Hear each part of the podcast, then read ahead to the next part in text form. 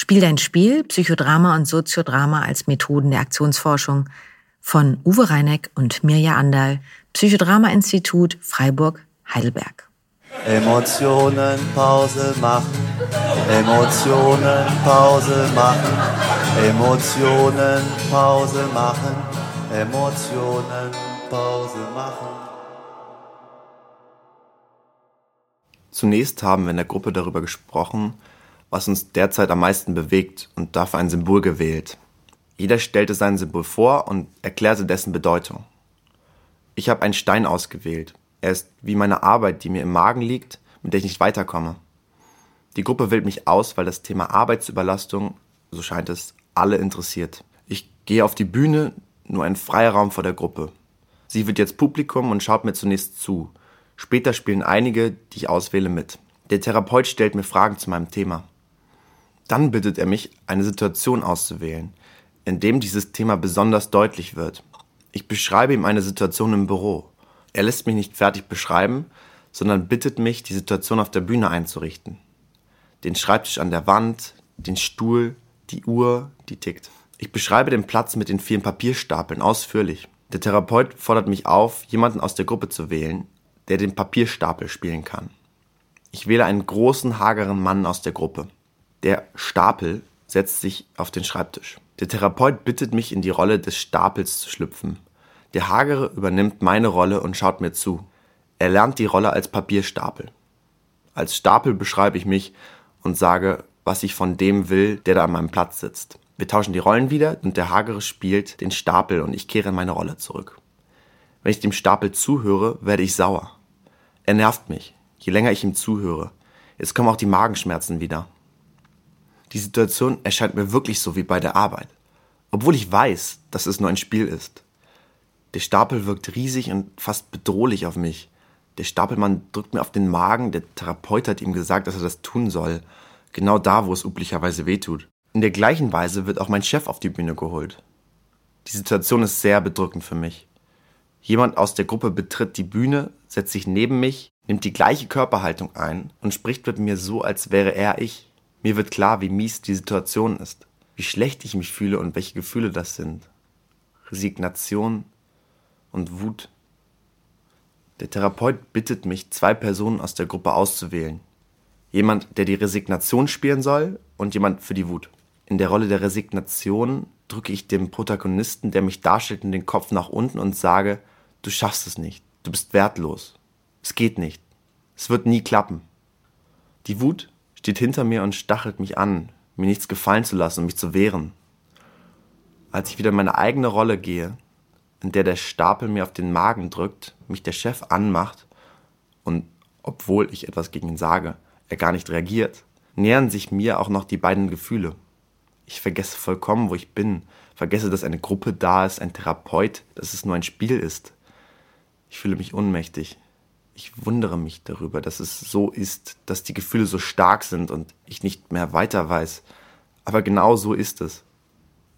Nacheinander mache ich einen Rollentausch mit beiden Gefühlen und zeige den Mitspielern, die so lange in meine Rolle gehen, wie ich diese Gefühle erlebe. Der Therapeut fragt mich, ob ich dieses Gefühl auch aus anderen Lebenssituationen kenne. Ich erinnere mich an die Situation nach dem Tod meiner Schwester. Ich bin etwa zwölf Jahre alt, sitze am Schreibtisch zu Hause, meine Mutter kommt dauernd rein. Wir spielen die Situation, wie ich als Zwölfjähriger in meinem Zimmer sitze. Eine Situation, die von Trostlosigkeit geprägt ist. Meine Mutter ist traurig und erschöpft, weil meine Schwester mit einem schweren Herzfehler lange im Krankenhaus lag und dann starb. Meine Gitarre steht in der Ecke. Alles Laute und Lebendige ist verboten. Die Trauer und der Schmerz verschließen mich. Ich kann weder arbeiten noch etwas anderes tun. Die Verzweiflung meiner Familie hüllt mich ein. Als Zwölfjähriger bin ich von der Situation überfordert. Meine Lebensfreude, mein Mut und meine Kraft sind verloren. Wieder kommt das Gefühl der Resignation auf die Bühne, drückt mir auf den Kopf und den Magen ich spüre sie jetzt als Traurigkeit. Ich bin mit dieser Traurigkeit erwachsen geworden und habe sie nie verloren. Sie blieb mir als Schleier, der mich beschützte vor der Welt und vor ihr verborgen hielt. Die Doppel, die in der Situation auf die Bühne kommen, sprechen diese Gefühle für mich aus. Ich selbst kann gar nicht reden. Ich fühle, wie sehr meine Schwester mir fehlt, wie sie auch meine Lebendigkeit mitgenommen hat. Ich muss lange weinen. Im Spiel dieser Szene wird mir klar, dass ich diese Situation ständig wiederhole Ich konnte gegen die Verzweiflung und Trauer nicht aufbegehren, durfte ihr keine Lebendigkeit entgegensetzen, weil es pietätlos gewesen wäre. So habe ich verlernt, mich zu wehren gegen Überforderung und gegen Unmacht. Der Therapeut richtet mir eine neue Szene ein, in der meine tote Schwester vor mir liegt. Er bittet mich, die Rollen zu tauschen. Ich liege unter einem weißen Leintuch und spreche in ihrer Rolle zu mir selbst. Ich bin tot. Ich wollte mit meinem Tod nicht alles mitnehmen. Du lebst weiter. Du musst nicht alles Schwere tragen. Sei leicht. Ich möchte, dass du lebendig bist, dass du Musik machst, dass du stark bist. Leb weiter, auch für mich. Wir führen ein langes und intensives Gespräch, in dem ich Abschied nehme. Sie mir Mut zuspricht. Diejenige aus der Gruppe, die ich ausgewählt habe, meine Schwester zu spielen, spricht diese Worte, die ich in ihrer Rolle vorgegeben habe, zu mir. In der letzten Szene gehe ich wieder zurück in meine Arbeitssituation. Ich bin jetzt in der Lage, mit meinem Chef über meine Situation und über Entlastung zu verhandeln. Das Spiel auf der Bühne ist zu Ende. Zwei Stunden sind vergangen. Jeder aus der Gruppe erzählt mir, was mein Spiel in ihm berührt hat. Das tut gut, weil ich immer gedacht habe, ich sei allein mit meiner Geschichte. Emotionen Pause machen. Ja, hallo. Hallo Mirja. Ja, wir sitzen heute hier in der Küche, in einer relativ großen Küche. Letztes Mal saßen wir unter einer Decke und diesmal sitzen wir in einem richtig großen Raum, in einer Küche. Ja, aber es gibt nichts zu essen. Ja, das kommt hoffentlich noch. ja, und warum machen wir das eigentlich hier, Uwe? Ja, weil du es wolltest. Das ist Nee. ein Grund. Und der zweite Grund, da, wir müssen uns ausreden lassen im Stimmt. Podcast. Und der zweite Grund ist, wir sind beides Psychodramatikerinnen und wollen gerne es anderen Leuten näher bringen. Ich habe jetzt ungefähr 36 Jahre Psychodrama-Erfahrung. Das ist lang. sehr früh angefangen. Bist du jetzt schon müde davon? Darüber möchte ich jetzt nicht sprechen. okay, nein, ich bin nicht müde davon. Ich, äh, also ich finde es natürlich ein, ein permanentes Abenteuer. Ja. Ich finde es eben wichtig, deutlich zu machen, also das Psychodrama-Spiel und die Psychodrama-Sessions, die haben eine Struktur. Es ist nicht chaotisch, sondern es gibt eine Rezeptur, einen Grundaufbau, wenn man das so sagen darf. Viele werden sagen, nee, kann man gar nicht definieren, aber wir definieren das heute mal.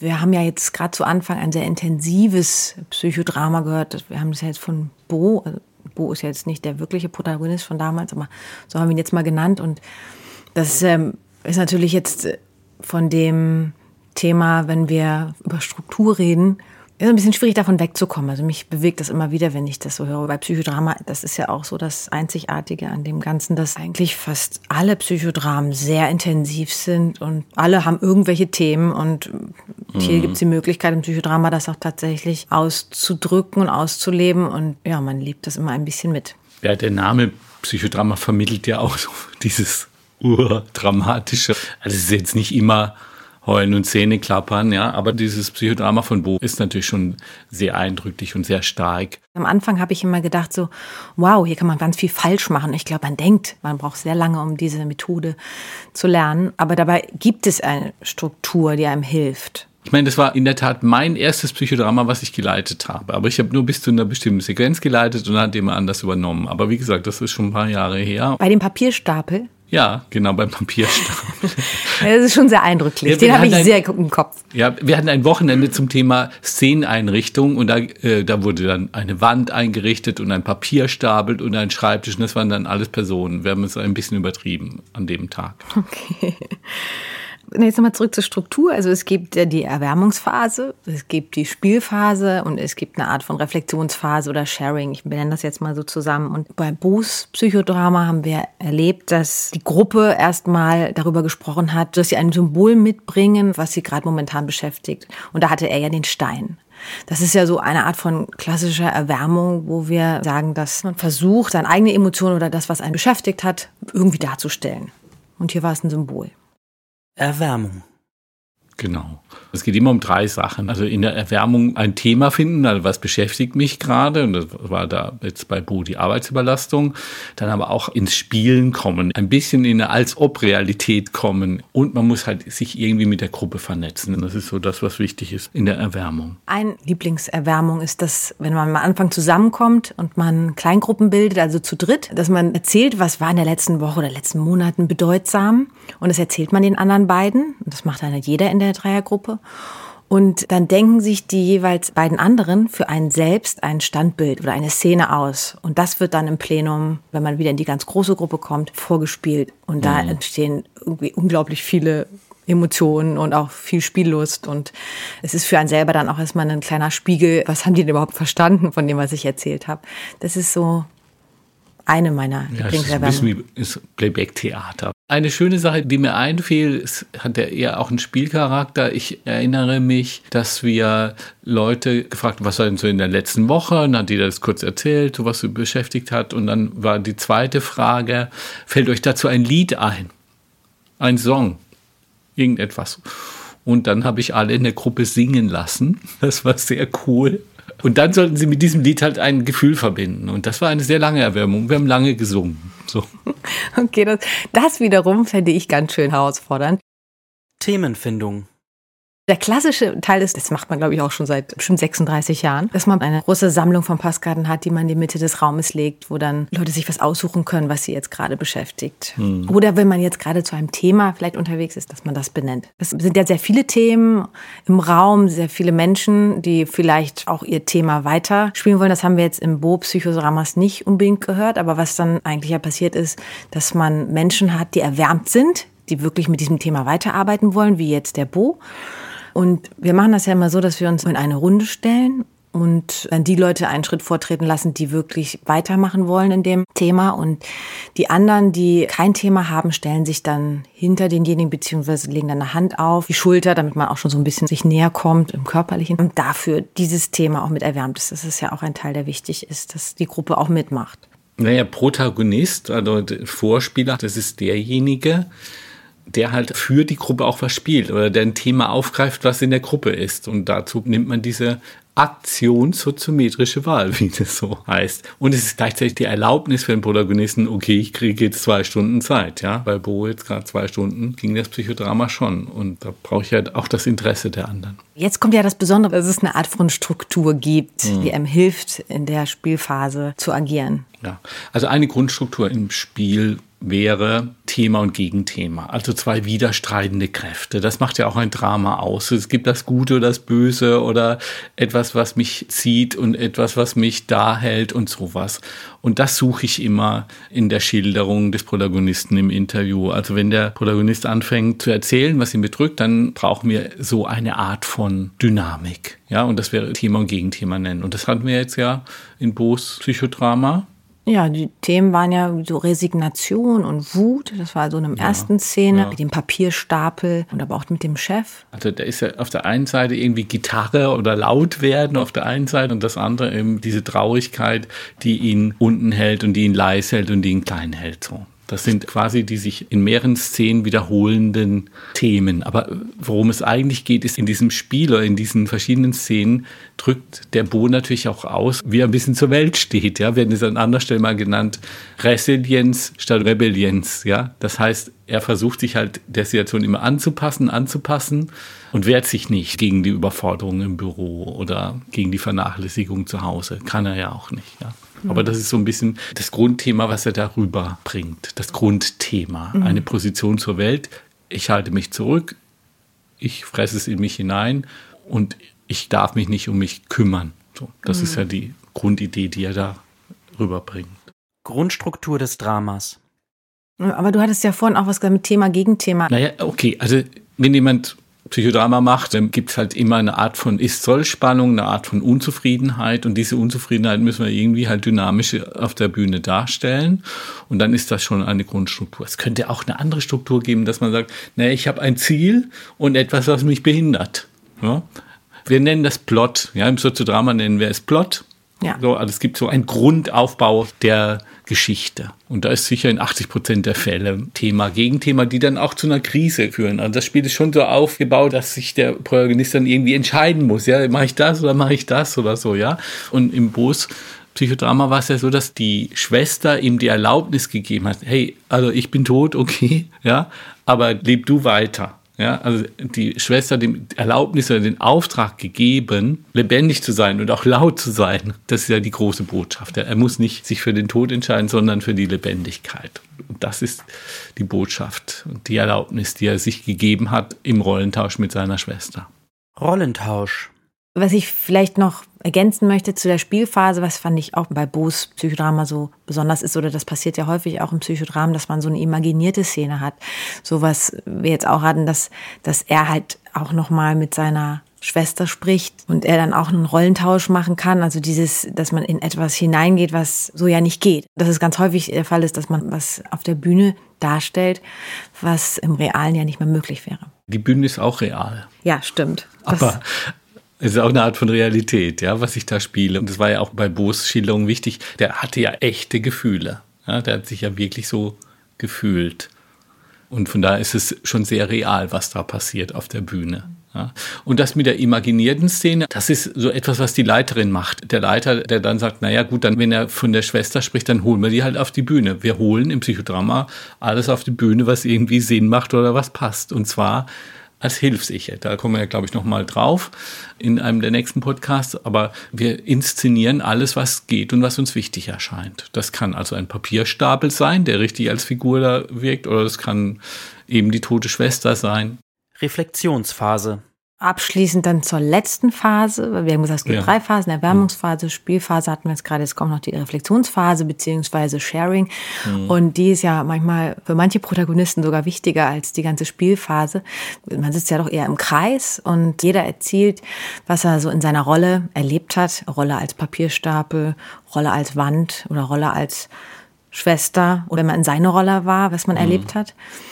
Und das ist auch nochmal eine zusätzliche Bewegung beziehungsweise Berührung auch von ihm. Oder er kriegt auch nochmal andere Perspektiven auf das, was er jetzt gerade gespielt hat, auf das Thema. Und da kriegen viele auch nochmal einen Impuls für bestimmte Themen. Ja, der Teil in der Abschlussphase nennt man das Rollenfeedback, dass die Rollenspieler aus ihrer Rolle berichten, was haben sie da erlebt. Und wenn der Chef zum Beispiel sagt er ja in der ersten Szene, hast du zwar gesagt, du hast zu viel Arbeit, aber ich habe dir irgendwie nicht abgenommen. Und dann sagt er in der letzten Szene, hast du aber mir das so deutlich gemacht, dass ich gar nicht darüber wegsehen konnte. Das ist ein wichtiges Rollenfeedback. So. Und da gibt es unendlich viel davon. Ja, dass die Rollenspieler natürlich Interaktionserfahrungen machen in dem Spiel, die man halt erst später nochmal irgendwie reflektierend erzählen kann. So. Und das ist eine wichtige Info. Und es gibt das Sharing. Das Sharing ist natürlich der Teil, wenn man sagt, naja, die Protagonistin hat sich so ein bisschen nackig gemacht, hat ein bisschen von sich erzählt oder hat viel von sich gezeigt. Und dann ist es natürlich auch wichtig, dass die Protagonistin quasi wieder zurückkommt in die Gruppe. Und die Haupterfahrung von Menschen ist ja, also das Problem habe ich ja wohl ganz allein. Bin ich der Einzige, der das Problem hat, ja. Und die Erfahrung ist halt dann im Sharing, dass Leute, so ist die Aufforderung, bitte erzählt doch mal aus eurer Lebensgeschichte, wo ihr sowas ähnliches oder Vergleichbares kennt. Und dann kommen natürlich immer auch Geschichten der Leute, der Gruppenteilnehmer, wo sagen, ja, es geht mir genauso mit meinem Chef oder ja, ich habe auch jemand Wichtiges verloren oder so. Und das ist einfach von der Erfahrung für den Protagonisten das Gefühl, ach Gott, ich dachte immer, ich sei der Einzige und so, ja. Und dann geht dieses Gefühl weg. Und das ist schon sehr wichtig. Und was man auch als Gefühl bekommt als Protagonist, man hat ja sehr viel Zeit von allen in Anspruch genommen und dann plötzlich merkt man, boah, bei den anderen ist auch was passiert oder die haben auch was daraus mitgenommen aus dem Ganzen und so. Das finde ich auch noch immer dann eine Art von so Klammer drum, dass man eben Ja. als Protagonist nicht nur derjenige ist, der sehr viel gemacht und getan hat und gelernt hat, sondern die Gruppe auch. Ja, und das ist ja das, was der Aristoteles Zuschauerkatharsis nannte. Übrigens bekamen bei den alten Griechen die Menschen, die ins Theater gingen, als Zuschauer Geld dafür, Verdienstauswahl, damit sie eine Zuschauerkatharsis erleben und danach bessere Menschen sind. Und so ist das eben auch im Psychodrama. Also schon diese Erfahrung, also dieses Zuschauen und Mitgehen und Mitspielen, diese Gemeinschaftsleistung, die man da macht, das hat für alle schon eine große Wirkung, eben nicht nur für den, der da vorne ist. Ist. Ja, das ist schon wichtig. Schön. Jetzt haben wir mal einmal ein Psychodrama beschrieben und die Phasen daraus. Es sind bestimmt viele Fragen daraus entstanden. Ja. Bei dir zumindest? Nee, bei mir ist alles klar. Ach so, dann ist ja gut. Okay. Willst du jetzt sagen, so bitte schreibt uns eine Postkarte. hab ich oder was- so, bitte, nee, genau, wie, wie es im Netz bei den YouTube-Videos. Schreibt mir doch bitte Unten rein Kommentare. Einen Ja, nee, Kommentar. ich will- ja. Das machen wir ja nicht. Nee, brauchen, machen wir keine Kommentare. Nee. Und was machen wir als Abschluss? Soll ich nochmal die Struktur zusammenfassen Mach das. zum Mitschreiben? Also die ganze Psychodrama-Session hat eine Erwärmungsphase und dann gibt es die Spielphase, wo wir ein Protagonistenspiel machen und dann gibt es die Abschlussphase mit Sharing und Rollenfeedback. So, das ist so das Große. Und im Psychodrama-Spiel, also wenn man einen Protagonisten gewählt hat, nach der aktionssoziometrischen Wahl, dann hat man dann natürlich das Interview, muss erstmal wissen, welche Szenen gibt es dann. Und dann gibt es im Psychodrama sehr häufig dass man Thema gegen Thema spielt und diese Dynamik auch zu einer Krise führt und dann zu einer Entscheidung kommt oder zu einer Veränderung, zu einem anderen Blickwinkel. Aber darüber würde ich gerne tiefer im nächsten Podcast reden. Genau, und wahrscheinlich sind jetzt schon sehr viele Fragen aufgetreten. Ja. Und jetzt wäre das doch spannend. Wir könnten ja Sie bitten, dass Sie Postkarten schreiben. Dann haben wir auch was für die Sammlung. Also Postkarten für den Podcast. Postkarten für den Podcast. P -p P -p. Ja, also dann sollen die einfach schreiben an das Psychodrama-Institut Freiburg-Heidelberg mit der Adresse Handschuhsheimer Landstraße 60. Nochmal ein Wort. Handschuhsheimer Landstraße 60. In 69121 Heidelberg. Sehr Da schön. hinschreiben. Sehr schön. Vielen Dank. Und eine schöne Postkarte. Und diese Postkarte würden wir der nächsten Erwärmungsübung ähm, mit benutzen. Wenn sie schön ist, Wenn sie schön ist. wenn sie Muss schon- passend ist, wenn sie emotional passend ist. Ja, ja. Und falls man Uwes Dialekt nicht ganz verstanden hat oder die Adresse nicht gehört hat oder es sowieso schwierig war, dann kann man die in den Show Notes. In den Show Notes kann man das lesen, da haben wir es nochmal drin. Das ist quasi das Primborium drumherum bei den Podcasts. Es gibt auch Verlinkungen und alles Mögliche. Sehr schön, dass du es dir gleich gemerkt hast. Ja, so bin ich. Ja. Gut. Tschüss. Selber. Tschüss. Emotionen jetzt mal Pause machen. Emotionen Pause machen. Emotionen Pause machen. Emotionen Pause machen. Emotionen Pause machen.